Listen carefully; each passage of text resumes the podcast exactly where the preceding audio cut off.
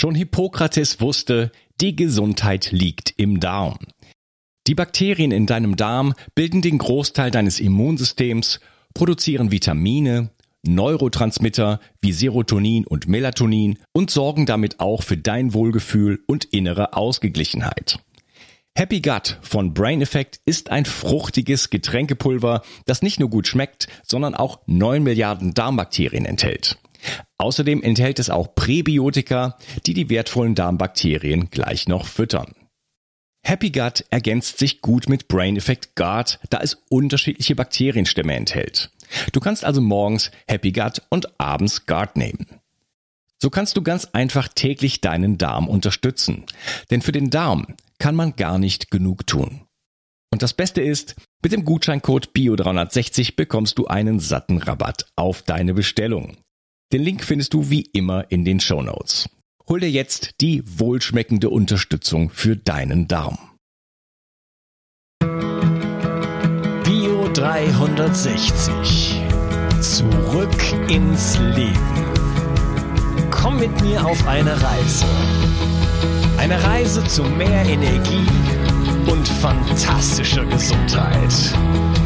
Ich möchte dir das Wissen und den Mut vermitteln, den ich gebraucht hätte, als ich ganz unten war. Dabei will ich dir helfen, wieder richtig in deine Energie zu kommen. Zurück ins Leben. Hallo ihr Lieben und herzlich willkommen zu Bio 360. Das ist der zweite Teil von meinem Interview mit Birgit Kohl und Flavia Krug. Hallo ihr beiden. Hallo, Hallo. Unkas. Hallo. Wir sprechen über ADS und ADHS und äh, ich hatte euch gefragt, ähm, ja, schafft ihr es eigentlich die ganze Situation ohne Chemie in den Griff zu bekommen? Mhm. Also das ist das Ziel und auch der Wunsch der Menschen, die zu uns kommen. Und ähm, wir liegen in unserem Schnitt recht gut. Also wir haben sehr viele Kinder und auch teils Erwachsene in der Betreuung und wir haben keinen einzigen, der diese Klassiker äh, einnehmen muss. Das ist, ja, das ist, finde ich gut. Da sind wir recht stolz drauf. Also der Wunsch ist das der Eltern, aber es gibt, muss man fairerweise sagen, es gibt vielleicht den einen oder anderen Fall, wo man dann schon überlegt, ob das nicht in die klassischen ähm, therapeutischen Verlauf geht. Aber das ähm, haben wir bisher ganz gut hinbekommen, ja. Das ist das Ziel. So. Mhm. Und mit diesem Wunsch kommen die Leute auch zu euch dann? Das ist der, der ja. Grund, warum die zu euch kommen, weil sonst kann man ja zu so einem Hausarzt gehen, dann kriegt man Ritalin oder wie sieht das dann aus? Genau, hm, das ist das. Ähm, es ist diagnostiziert worden oder der Hausarzt vermutet ADHS und sagt, ah, das wäre nicht schlecht, wenn man mal äh, Ritalin oder halt diese ganzen, eins dieser Medikamente geben würde. Und dann schauen wir einfach mal, wie das Kind sich verhält. Und das ist für die Eltern immer wenn man da in diese Medikation einsteigt, dann, dann ist alles noch schrecklicher. Ne? Dafür kommen die hierher mit dem Wunsch, kann man da was machen? Genau. Und genau. Manchmal kommen sie auch aufgrund von, von Lehrpersonen, die sich beschweren, die sagen, ihr Kind hat ADHS, äh, geben Sie einfach mal Ritalin, gehen Sie mal zum Hausarzt, machen Sie was. Ne? Und die Eltern wollen das eigentlich nicht, fühlen sich auch nicht wirklich äh, wahrgenommen und von der Schule und finden, ja, wir suchen eine Alternative. Die sind auch meistens ziemlich in der Ohnmacht und erschöpft, weil sie einfach nicht ernst genommen werden. Weder von einem Hausarzt, der vielleicht nicht differenzieren kann oder will, und eben auch nicht von einer Bildungsinstitution. Und dann suchen sie einfach nach Alternativen und dann landen sie vielleicht bei uns und sind natürlich dann happy, dass wir das ein bisschen in einem anderen Licht dann stellen. Mhm, okay. Gibt es auch Fälle, wo, wo eure Methoden nicht greifen oder schafft man immer eine Verbesserung oder wie, wie muss man sich das vorstellen? Also eine Verbesserung schafft man immer. Mhm. Immer, mhm. ja. Ähm, es greift immer, muss ich sagen. Und wir haben, also ich kann mich jetzt nicht an, an einen Fall erinnern, wo wir dann letztendlich auf Chemie zurückgreifen mussten. Ähm, es ist ein, ein intensiver Weg, es ist ein Begleiten und es ist auch nicht mit zweimal äh, Besuch ja. und sowas genau. getan. Äh, es geht über ein paar Monate, ja. Eine Verbesserung ist immer da. ähm, in den meisten Fällen so, dass, dass das Thema ähm, Ritalin gar nicht mehr aufkommt. Und dann muss man einfach schauen, wie die Kinder in, in der weiteren Entwicklung, ob das stabil bleibt. Ne? Ähm, das Wichtigste ist, dass man sich auf die Suche macht, wo man ansetzen kann. Ähm, jedes, wirklich jedes ADHS-Kind hat irgendeine Baustelle. In der Regel ist das ein Mangel, eine mhm. Mangelerscheinung. Und die gilt es zu finden. Und wenn du da ansetzt, ja, ähm, kannst du die Chemie umgehen. Ja. Ja. Okay, also das sind ja schon mal gute Neuigkeiten, weil das ist ja auch, äh, Mängel sind ja äh, so auf, auf körperliche Ebene Dinge, die man ja auch äh, ganz gut messen kann. Ja? Genau. Äh, ja. Und dann kann man, kann man konkret rangehen. Ne? Das ist ja immer was Schönes, wenn man mal eine richtige Diagnose bekommt. Dann sagt man, aha, okay, dem Kind fehlt Mangan und Zink und B6 zum Beispiel. Äh, das ist ja mal was, oder? Da hat man mal, hat man mal was in der Hand. genau, das ist ein gutes Stichwort. Die drei Parameter sind ja die Klassiker bei der HPU, KPU. Da hast du ja auch schon drüber berichtet. Das ist auch eins unserer Lieblingsthemen, was wir hier angehen. Ähm, es ist tatsächlich so. Ich behaupte mal, ähm, dass 95 Prozent der ADHSler, die zu uns kommen, ähm, einen Mangel im Zink, Mangan, Vitamin B6-Bereich haben. Und wenn man sich dann auf die Suche macht nach dieser Stoffwechselproblematik, HPU, KPU, ist man wirklich fündig. Ja, und da kann man wunderbar ansetzen. Ja, ähm, es ist so ein bisschen schade. Ähm, die, die Familien kommen oftmals hierher und wundern sich dann, dass wir das Kind, also ich brauche, ich nehme immer 30 Minuten Zeit für eine Untersuchung. Flavia macht dann auch noch mal eine große Untersuchung, da gehst du ja gleich noch drauf ein. Und dann sagen manchmal die Eltern, oh, das ist jetzt schön, dass Sie das Kind mal angeschaut haben, weil das ist bisher noch nie untersucht worden. Mhm. Und es ist noch nie eine Blutuntersuchung gemacht worden. Und das finde ich ein bisschen traurig, weil ähm, gleich dann mit, mit Medikamenten, man macht sich doch auf der auf die Suche nach der Nadel im Heuhaufen. Das ist es tatsächlich. Aber man ist, wird immer fündig. Immer. Und HPU, KPU ist, also insbesondere die HPU ist bei den ADHS-Lern sehr, sehr, sehr häufig vertreten und damit okay. die Mängel an Zinkmangan B6. Okay, super. Da, da sprechen wir gleich noch intensiver drüber. Ich würde gerne noch mal an der Stelle wissen, jetzt, äh, damit wir das aus dem Weg sozusagen haben, wie geht denn die Schulmedizin damit um? Ich habe Ritalin schon angesprochen, da würde mich zum Beispiel mal interessieren, das ist ja so eine Art Amphetamin eigentlich, ne? Wie wirkt das überhaupt und warum funktioniert das? Ja, also das ist jetzt nicht das Amphetamin, da gibt es dann andere Präparate. Ähm, man gibt in der, in der Schulmedizin, gibt man halt entweder das Methylphenidat, das wäre das Ritalin, oder halt ein Amphetamin. Ja, das hat dann andere Namen.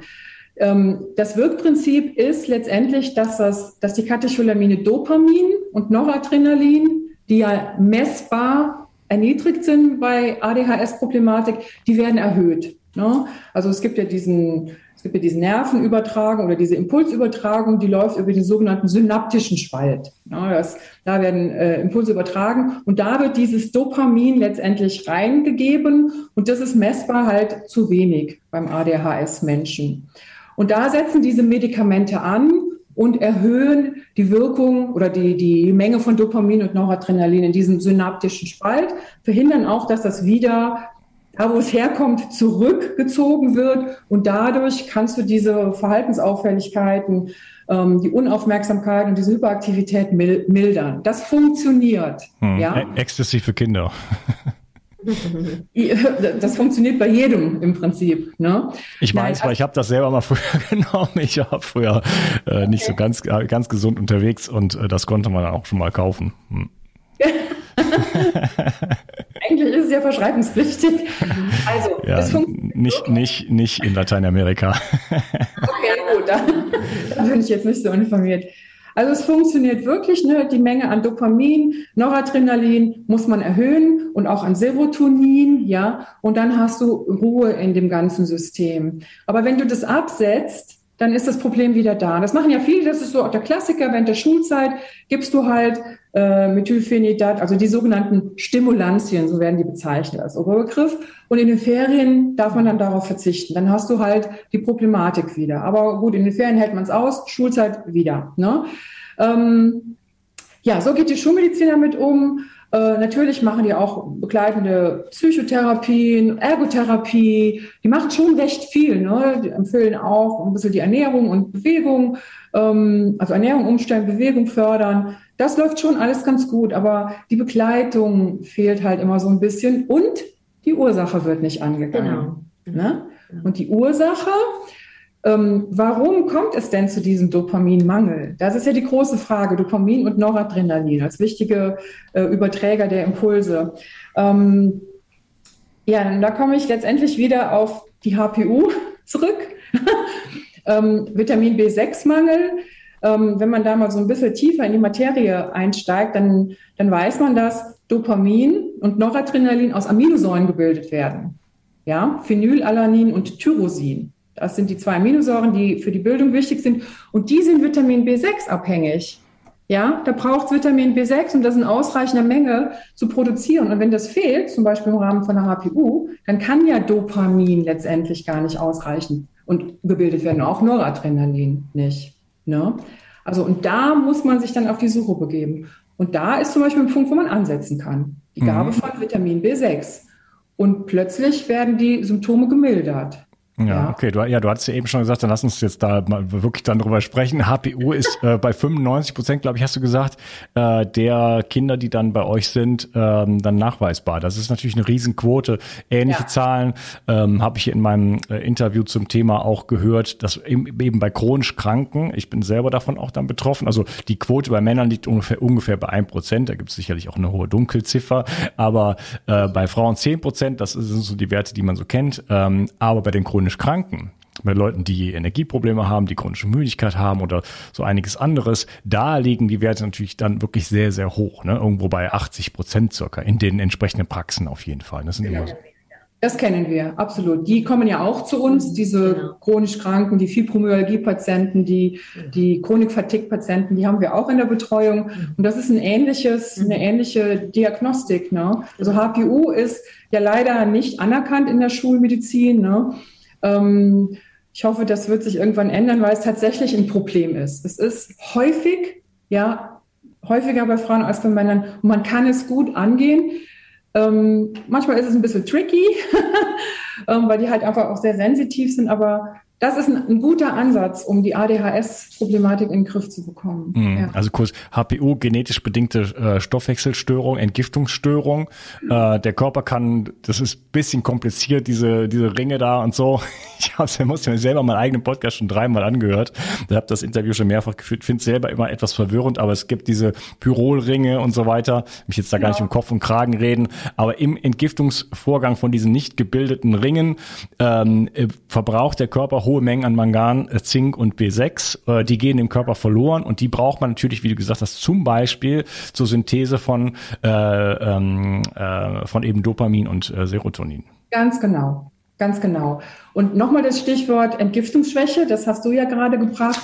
Ähm, genau, also die Pyrole müssen gebunden werden an Vitamin B6, Zink und Mangan, damit die ausgeschieden werden mhm. können. Ja? Und äh, es ist eine Entgiftungsschwäche und ähm, das Mangan zum Beispiel, was ja auch bei der HPU eine Rolle spielt, ist zum Beispiel an, ähm, Entgiftungs an anderen Entgiftungsenzymen noch beteiligt. Ne? Stichwort Superoxidismutase, das sind dann auch so tolle Begriffe. Die braucht, die braucht Mangan, um vollumfänglich zu funktionieren.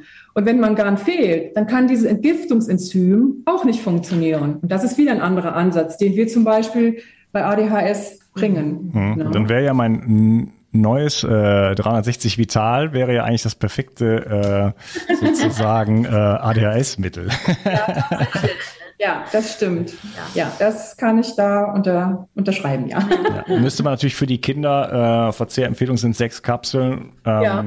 für die Kinder entsprechend umrechnen. Ne? Also sagen wir mal, äh, für jemand, der 20 Kilo wiegt, dann würde ich zwei Kapseln geben. Ne? Ja, genau. Da gibt's ja Richtwerte, wo man sich dran orientieren kann. Da musst du immer nach Gewicht und Alter das ein bisschen berücksichtigen.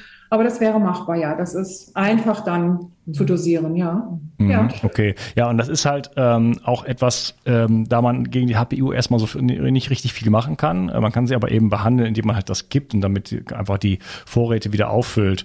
Und äh, das hilft natürlich äh, zur der Gesamtgesundheit nach hinten heraus enorm, ne? weil man jetzt einfach in der Lage ist, besser zu entgiften. Und äh, ja, man, wie gesagt, B6 und diese, diese, diese Dinge, die wir ansprechen, äh, alles, was da auch drin ist in, in Vital, das braucht man halt für, ich sage jetzt mal, äh, salopp gesagt, für jeden Scheiß. Auf, der, auf, der, auf der ganzen Ebene der Energiegewinnung, auf der ganzen Ebene äh, der, der, der freien Radikale sind so viele Prozesse äh, für, die, für die Bildung von Enzymen, äh, Hormonen und so weiter. Wir brauchen ständig immer diese ganzen ähm, ähm, wie sagt man es, ähm, die ganzen Zusatzkomponenten gibt es ein anderes Wort für. Kofaktoren. Kofaktoren, danke schön. Genau. Wir brauchen ständig diese, diese, diese Kofaktoren, die sind für alles Mögliche ständig, ja. braucht man die. Ja? ja. Und wenn es daran mangelt, dann hat man da immer, der Körper kann sich immer äh, umbilden und sagen, ha, das, das baue ich das mal wieder ab und dann und baue ich das um, kann immer irgendwas konvertieren, aber äh, das geht halt nur so, so und so lange gut. Ne? Und irgendwann sind halt wirklich dann mal alle Vorräte erschöpft und dann, äh, ja, dann kommt es halt dann auch dazu, dass die Neuronen dann einfach nicht mehr feuern. Und wenn natürlich schon irgendeine, ja, oder eine genetische ähm, mein genetischer Zustand, nenne ich das jetzt mal, ohne das zu bewerten zu wollen, äh, schon da ist, jetzt nicht nur die HPU, sondern eben halt auch äh, jetzt bei dem beim ADHS, äh, mhm. äh, dann habe ich natürlich dann noch umso mehr den Bedarf. Ne? Ganz genau. Du verbrauchst einfach mehr gerade bei den ADHS-Lern, die ja eh sehr sensitiv sind, sensibel sind, die verbrauchen dann nochmal mehr Vitalstoffe, auch andere Vitalstoffe noch. D3 ist auch so ein Thema. Die haben oftmals ein Vitamin, Vitamin D. C. Genau, Vitamin C. Ähm, also das lohnt sich, das, das mal sich auf die Suche zu machen und dann zu substituieren. Und das, Mangan zum Beispiel, das ist ja im, im klassischen ähm, Grundlabor in der, in der Blutuntersuchung gar nicht drin. Da denkt ja kein Mensch dran. Mhm. Also man muss einfach mal so ein bisschen quer denken, ja, ähm, ja, mal über den Tellerrand hinausschauen und auch, auch ja, Zusammenhänge verstehen, ja. Und diese Entgiftungsschwäche, die ist nicht nur auf der körperlichen Ebene, sondern ganz stark auf, auch auf der emotionalen Ebene. Und du kannst zwar körperlich substituieren mit, mit, mit Arzneien, aber du musst auch emotional substituieren. Und da ähm, ist dann Flavia einfach wichtig, ja. Also vielleicht noch einmal wie zusammengefasst, also wir schauen einfach dieses ADHS und ADS nicht primär als Störung an, sondern wir sehen einfach wirklich das Potenzial, das dahinter steckt. Und wir können sagen, es ist ein Ausdruck von einer Begabung oder, und von einer Disbalance, die sowohl auf Körperebene, aber auch eben auf emotional, psychologischer Ebene stattfindet. Und mit diesen beiden Dingen kann man arbeiten. Und das ist natürlich die gute Nachricht. Und dann packen wir es an von allen Seiten, ja. Mhm. Gibt es so berühmte ADHSler, weiß man das? So Künstler oder so, wo man weiß, der, der hatte, der hatte das und dass die daran, dass die davon profitiert haben? Also eigentlich weiß man, dass ganz, ganz viele Künstler ADSler oder ADHSler sind. Also sogar auch äh, Herr Einstein äh, war ganz sicher auch äh, davon betroffen. Er mhm. hat äh, ja auch erzählt, wie er in der Schule überhaupt nicht produktiv war und so weiter und hat genau diese Symptome gezeigt, die auch unsere Kinder eigentlich zeigen, die zu uns kommen. Also schulisch, wie sie sich verhalten, wie sie sich langweilen, überfordert und unterfordert sind gleichzeitig. Das sind solche äh, normale Geschichten, ja, für mhm. ADHSler und ADSler. Okay. Ja, wir sind ja bei den Ursachen. Äh, da gibt's ja noch einiges abzugrasen sozusagen. Äh, du hattest, äh, Birgit, am Anfang ähm, so die Genetik erwähnt, wo du gesagt hast, ja, da schaut die Schulmedizin nach und da ist auch was dran. Äh, was ist denn da dran? Also was ist das, was sind das für Gene? Ähm, was, was, was passiert da? Kann man das, äh, kann man das nachmessen dem Gentest? Nein, das kannst du so nicht nachmessen. Man sagt einfach, es ist eine genetische Information, was sich dann auf diese Leistungsfähigkeit vom, vom Frontalhirn insbesondere ähm, auswirkt. Das ist dieser genetische Einfluss. Aber okay, also da gibt es keine Snips, wo man sagen kann, wenn man das, das hat, dann äh Nein, also was weiß ich, du hast jetzt am Chromosom 5 irgendeine Veränderung.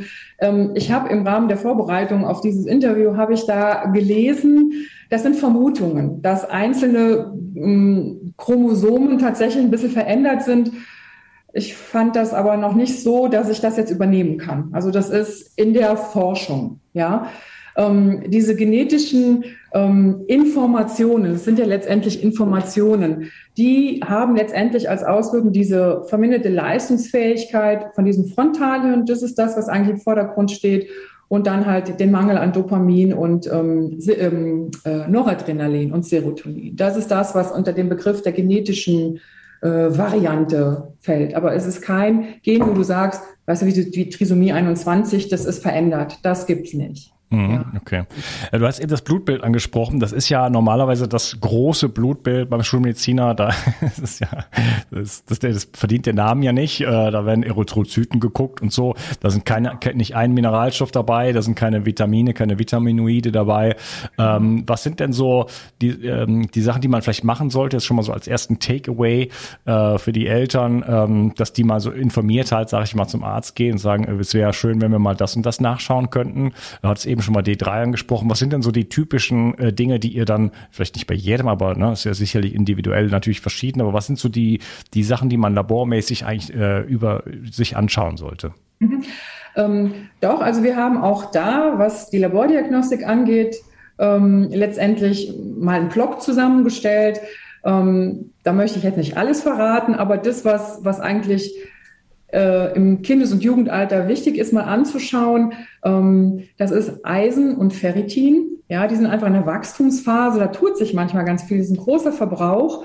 Und das möchte ich auch die Therapeuten nochmal motivieren, dass man wirklich so der erste Eindruck, der ist ja oft entscheidend. Ne? Und wenn jemand ankommt, die Eltern sind äh, schön rosig vom Hautkolorit und das Kind ist einfach kreidebleich, die Lippen sind, sind blass, da muss einem schon einfallen, aha, vielleicht könnte da ein Eisenmangel vorliegen. Das ist mhm. relativ häufig, ein Ferritinmangel. Ja, was ist denn, sorry, wenn ich kurz so reinhake. Ich will es nicht vergessen, ich sehe oft Kinder mit so äh, unglaublich ja. unterlaufenden Augen. Genau, genau. Also diese dunklen Augenringe. Ähm, es gibt natürlich, wenn du die Familie anschaust, das kann natürlich in der Familie normal sein, aber das ist oft schon Hinweis. Diese dunklen Augenringe. Auf, auf Eisenmangel? Zum Beispiel auf Eisenmangel mhm. oder überhaupt generell auf Mineralstoffmangel. Mineralstoffmangel. Ja. Und auch dieses blasse Munddreieck, ne, das geht von der Nase so um den Mund herum. Wenn das blass ist, das fällt immer schon auf, da ist irgendwas nicht in Ordnung. Also, ähm, genau, ähm, die Fingernägel, kommen wir nochmal HPU zum Beispiel. Ja. Weiße Punkte in den Fingernägeln.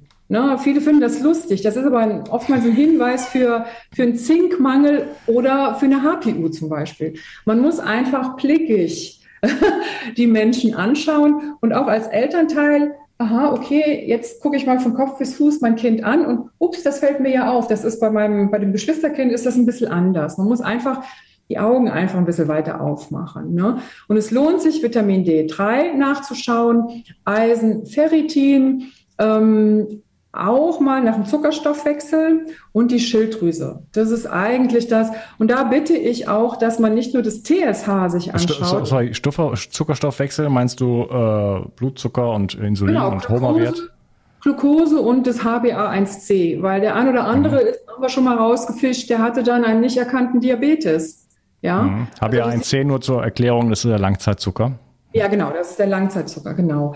Ähm, da kam die, die, oder war die Primärdiagnose ADHS, kam hierher, ja, äh, können wir da was machen? Und dann machst du erstmal die ganz normal, normale äh, Routinediagnostik nach der Anamnese, das ist halt wichtig. Ähm, und da kam das raus, ja, und dann behandelst du das und schon ist die ADHS-Problematik weg, ja. Ähm, genau. Und die Schilddrüse. Schilddrüse bitte ähm, schauen und nicht nur das TSH, sondern auch T3, T4, das freie T3, freies T4 und Zink. Also und B6. Das wäre, das wäre wichtig. Und das andere kommt noch vieles andere hinzu. mhm. Aber das wäre schon mal ein bisschen quer gedacht. Ja, ja okay. Ähm, wie sieht es mit Schwermetallen aus? Schwermetalle. Ja, Schwermetalle, ähm, großes Thema bei ADHS-Problematik. Ähm, am häufigsten wird Blei gefunden, tatsächlich Blei und Aluminium. Das sind die zwei Schwermetalle, die am häufigsten gefunden werden. Die muss man ausleiten, ja, aber das ist nicht Schritt eins. Du musst erst das Kind stabilisieren. Da wäre das Stichwort Darm, ja, Darmaufbau. Wir haben in der Regel alle eine Darmdysbiose, also eine ungleiche Verteilung der Darmbakterien und einen durchlässigen Darm ist recht häufig. Ja, das muss man erst stabilisieren, bevor man da in die Entgiftung gehen kann. Schwermetalle, großes Thema. Umwelttoxine auch. Und damit wäre wieder der Begriff der Umweltfaktoren. Ja, ähm, das ist auch in diesem, ich habe das anfangs erwähnt, dieser Konsensus mit diesen 208 ähm, festgelegten, ähm, wissenschaftlich bestätigten Problemen, die in ADHS ähm, äh, begünstigen können. Da ist auch tatsächlich Schwermetallbelastung, Blei ist da drin, ja. ähm, aber auch andere äh, Umwelttoxine. Also gerade ist hier ein Auto vorbeigefahren, auch das, was aus, aus Fahrzeugen rauskommt, das kann man manchmal auch nachweisen. Großes, großes Thema, wird viel zu wenig beachtet. Da machen wir uns auch auf die Suche. Anderes Thema sind Allergien. Mhm. Allergien, Nahrungsmittelallergien. Ganz, ganz, ganz, ganz häufig. Und das wird leider zu wenig beachtet. Ja, also du siehst, das ist ein weit umfassendes Feld, was wirklich Zeit und ja, ein bisschen Denken in Anspruch nimmt, aber man wird immer fündig, immer fündig. Ne? Und da kann man wunderbar ansetzen. Ja, ja.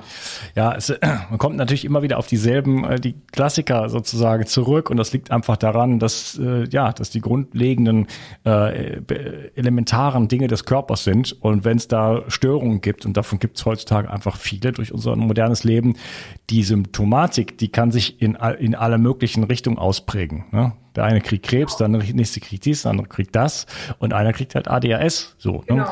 Ähm, nur was an der Basis liegt, ist dann oft ähnlich. Ne? Die, die Dinge, die wir jetzt hier ansprechen, die, die werden hier nicht zum ersten Mal angesprochen, aber äh, man fällt halt immer wieder darauf zurück. Ne? Wenn wir vom Darm sprechen, wir kamen von den Umweltgiften jetzt zum Darm, äh, da muss man dann auch zum Beispiel über Glyphosat sprechen. Ja?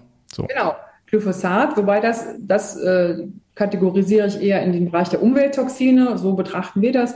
Glyphosat, andere Pestizide, Insektizide, sehr, sehr großes Thema, sehr großes Thema. Ja, ja. kommt aber auf dem ganzen, ganzen Getreide, sind wir dann bei, bei, Gluten und so. Und da haben wir dann schon auf jeden Fall eine gute Mischung von irgendwo Quecksilber und Blei, äh, Glyphosat und Gluten, äh, um auf jeden Fall den Leaky Gut relativ zuverlässig hinzubekommen.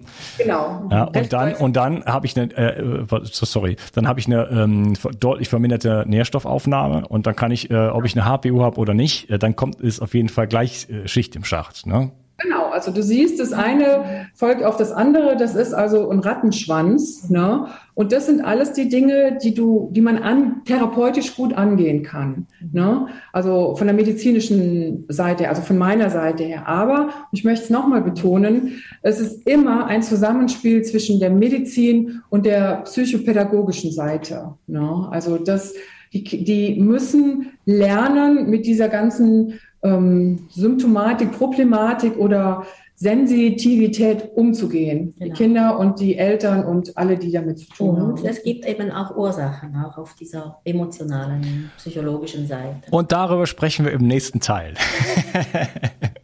da freue ich mich schon drauf, liebe Flavia. Dann kommst du mal so richtig hier zu Wort. Ähm, und genau, wir sprechen über die Ursachen auf psychischer Ebene und dann natürlich äh, reden wir äh, einerseits äh, über die Behandlung, was ihr so macht. Ähm, wir reden die, über die Werkzeuge für ähm, ja, hochsensible, die du schon mal kurz angetriggert hast.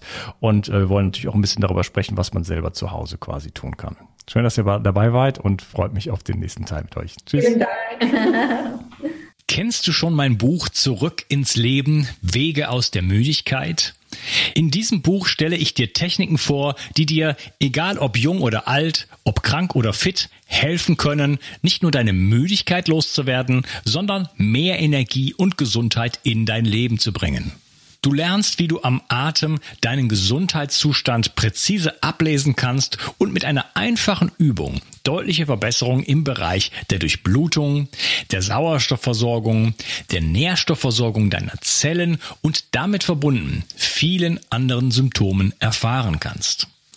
Du erfährst, warum Muskulatur für jeden Menschen aus gesundheitlichen Gründen wichtig ist und immer wichtiger wird, je älter du wirst. Ich zeige dir eine Technik, mit der du, egal wie es dir jetzt geht, schnell große Erfolge erzielen kannst. Ich stelle dir die sieben größten Energieräuber vor und vor allen Dingen die sieben größten Energiegeber. Außerdem erzähle ich dir noch meine gesamte Geschichte im Detail. Das Buch gibt es als Printversion und als E-Book-Version. Beides kommt mit einem über sechsstündigen Hörbuch und Beispielvideos. Ich habe dieses Buch im Eigenverlag veröffentlicht. Wenn du es kaufst, tust du nicht nur etwas für deine Gesundheit, sondern unterstützt mich auch noch dabei. Gerade in diesen Zeiten brauchen wir Menschen, die genug Energie haben, um sich um das, was jetzt ansteht, zu kümmern. 360. Zurück ins Leben. Komm mit mir auf eine Reise eine Reise zu mehr Energie und fantastischer Gesundheit. Ich möchte dir das Wissen und den Mut vermitteln, den ich gebraucht hätte, als ich ganz unten war. Dabei will ich dir helfen, wieder richtig in deine Energie zu kommen. Zurück ins Leben.